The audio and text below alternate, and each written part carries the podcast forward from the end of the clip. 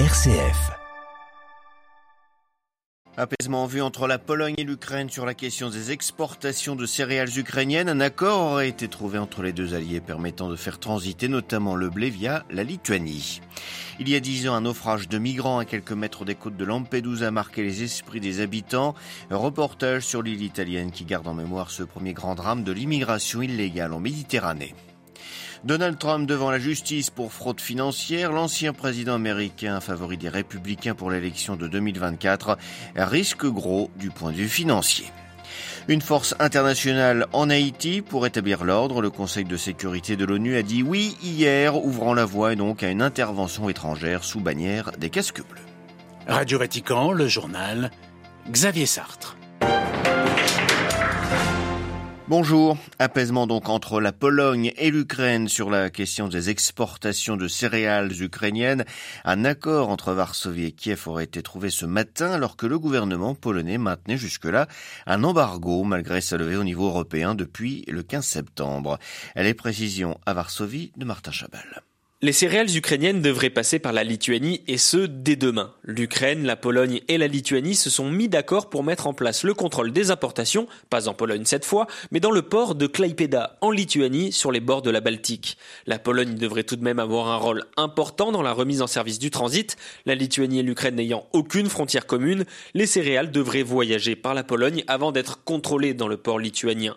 Une situation qui change tout pour la Pologne, qui maintenait l'embargo pour éviter que les céréales inondent C'est ce qui s'était passé quand Varsovie avait rapidement autorisé le transit et le contrôle des céréales ukrainiennes sur son territoire. Logistiquement, la Pologne n'avait pas réussi à assurer le transit vers les pays du Moyen-Orient et d'Afrique et elles avaient rempli les silos polonais. Ensuite, ces céréales étaient entrées sur le marché polonais, ce qui a fait baisser les prix pour les agriculteurs locaux qui avaient donc fait grève pour stopper les importations. Dès demain, ce sera alors à la Lituanie de mener à bien cette mission pour assurer le transit de ces céréales ukrainiennes vers ces pays de destination. Martin Chabal pour Radio Vatican à Varsovie. Et sur le plan militaire, Kiev affirme avoir abattu 29 drones et un missile lancé par la Russie lors de la nuit dernière. En septembre, l'armée russe aurait envoyé en tout plus de 500 drones contre l'Ukraine, un record selon les Ukrainiens. L'Arménie, qui semble bien seule face à l'Azerbaïdjan, a ratifié son adhésion à la Cour pénale internationale, une décision qui provoque la colère de la Russie opposée à cette Cour qui a émis un mandat d'arrêt contre Vladimir Poutine. Mais Yerevan estime que rejoindre la CPI lui créerait des garanties additionnels face à Bakou. Cela dissuaderait en effet les Azerbaïdjanais d'envahir l'Arménie. Commémoration aujourd'hui en Italie du naufrage d'un navire de migrants il y a dix ans, le 3 octobre 2013, au large de Lampedusa. 360 personnes avaient perdu la vie. Pour la petite île italienne qui vit encore fréquemment des drames, le souvenir de celui-ci est encore douloureux. À Lampedusa, Blandine.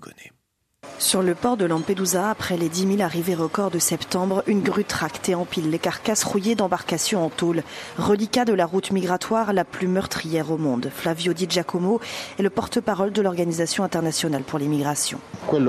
Ce qui nous inquiète, c'est que les subsahariens partent cette année de Tunisie sur des barques en ferraille très fragiles, soudées de façon très approximative, et qui, après 15-20 heures de navigation, se rompent en deux et les migrants tombent à l'eau.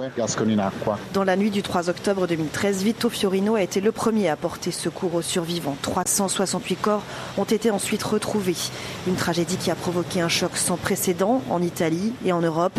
Mais la prise de conscience n'a pas duré alors que la crise migratoire, elle, persiste, s'insurge le pêcheur de Lampedusa. Ce qui fait mal, c'est qu'en 10 ans, rien n'a été fait. Je dirais même que la situation empire, comme on l'a vu cette année avec le naufrage à Coutreau Calabre. Mais c'est très triste. C'est toujours ceux qui rêvent d'un peu de dignité qui en paient le prix. C'est une honte. Dix ans après ce naufrage, après un énième noyé, un enfant. À Lampedusa, les habitants en deuil ont inscrit leur exaspération sur des banderoles. Basta, ça suffit, les morts en mer.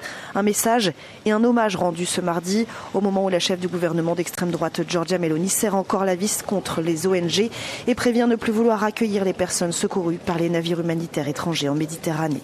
De retour de Lampedusa, Blandine Pour Radio Vatican. Prix Nobel de physique, il est décerné cette année un trio, le français Pierre Agostini, l'austro-hongrois Ferenc Krauss et la franco-suédoise Anne Lhuillier pour leurs travaux sur le déplacement des électrons à l'intérieur des atomes et des molécules. Ils ont permis d'explorer des processus qui étaient tellement rapides qu'ils étaient auparavant impossibles à suivre, a indiqué le jury. Ce n'est que le début d'une longue série pour l'ex-président américain Donald Trump. Il était jugé hier dans une, affaire, de fraude financière. Le milliardaire ainsi que deux de ses enfants sont accusés d'avoir surévalué pendant des années les actifs de la Trump Organization afin d'obtenir des prêts plus avantageux auprès des banques. Et ce procès, avant même d'avoir commencé, était déjà au moins en partie perdu pour Donald Trump. À New York, Loïc Loury. À l'issue de ce procès, Donald Trump n'ira pas en prison, mais les conséquences de cette affaire pourraient être malgré tout pour lui désastreuses. Il y a quelques jours, un juge avait d'ores et déjà reconnu le milliardaire responsable de violations répétées de la loi en surévaluant ses actifs de 800 millions à plus de 2 milliards de dollars. En guise de réparation, la procureure générale de New York réclame donc 250 millions de dollars et la justice a ordonné la suppression des licences commerciales de Donald Trump Trump dans l'État de New York. En d'autres termes, l'ex-président, déjà loin d'être populaire dans sa ville de naissance, pourrait être carrément privé d'y faire des affaires, sans compter le coup de projecteur mis sur sa réussite. Quel homme d'affaires est-il vraiment s'il a cru bon de gonfler ses comptes pour paraître plus riche qu'il ne l'était? Tout cela explique que l'ex-président ait fait le déplacement. Le favori de la primaire républicaine pour 2024 en profite aussi pour galvaniser sa base et lever des fonds pour payer sa campagne et ses frais de justice astronomiques. New York, Loïc Loury, Radio Vatican. Un autre ancien chef d'État aux prises avec la justice, euh, l'ancien président français Nicolas Sarkozy. Il est interrogé depuis ce matin par un juge d'instruction parisien dans l'enquête sur les manœuvres considérées comme frauduleuses pour le disculper dans l'affaire du financement libyen de sa campagne présidentielle de 2007. L'interrogatoire de Nicolas Sarkozy pourrait durer plusieurs jours.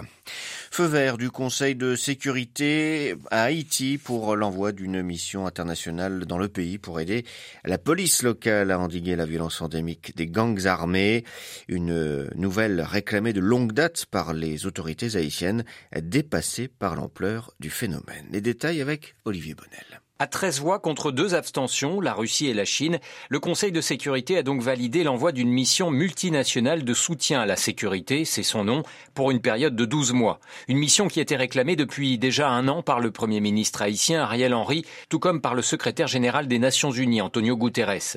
Ce vote est une lueur d'espoir pour le peuple qui subit depuis trop longtemps les conséquences d'une situation politique, socio-économique, sécuritaire et humanitaire difficile. C'est immédiatement félicité le ministre haïtien des Affaires étrangères à New York. Haïti et Port-au-Prince, sa capitale en particulier, s'enfoncent chaque jour un peu plus dans la violence aveugle menée par les gangs ultra-violents. Meurtres, viols, pillages et enlèvements sont le quotidien de trop d'Haïtiens qui veulent tourner la page. Cette mission sera coordonnée par le Kenya qui a déjà promis 1000 policiers. Les forces étrangères devraient former leurs homologues haïtiens pour les aider à sécuriser les points névralgiques du pays. Mi-septembre, les évêques d'Haïti avaient dénoncé dans cette violence une guerre de basse intensité contre la population regrettant l'inaction et le silence complice du gouvernement. Olivier Bonnel. La constitution thaïlandaise sera-t-elle amendée? C'était une promesse de campagne du nouveau Premier ministre Sreta Tavisin. Eh bien, le gouvernement a annoncé aujourd'hui la mise en place d'un comité qui sera chargé de réfléchir à une révision de la loi fondamentale écrite par les généraux. Ces 35 membres, dont des représentants de la coalition au pouvoir, de l'opposition et d'universitaires, réfléchiront pendant 3 à 4 mois. Mais le processus total de révision pourrait, lui, en tout durer plus de trois ans. Vague d'interpellations ce matin en Inde, principalement dans les villes de Bombay et de New Delhi. Elle touche des journalistes et des militants. La plupart de ces journalistes travaillent pour le site d'information NewsClick, contre lequel le gouvernement indien a déposé une plainte en 2021, alléguant que ce média recevait des fonds de l'étranger.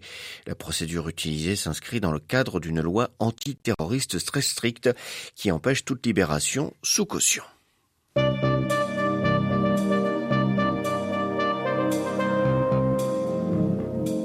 Voilà, c'est la fin de cette édition. Prochain retour de l'actualité en langue française, ce sera à 18h, heure de Rome. D'ici là, vous pouvez retrouver toutes nos informations sur notre site internet www.vaticannews.va ainsi que sur notre page Facebook et notre compte X.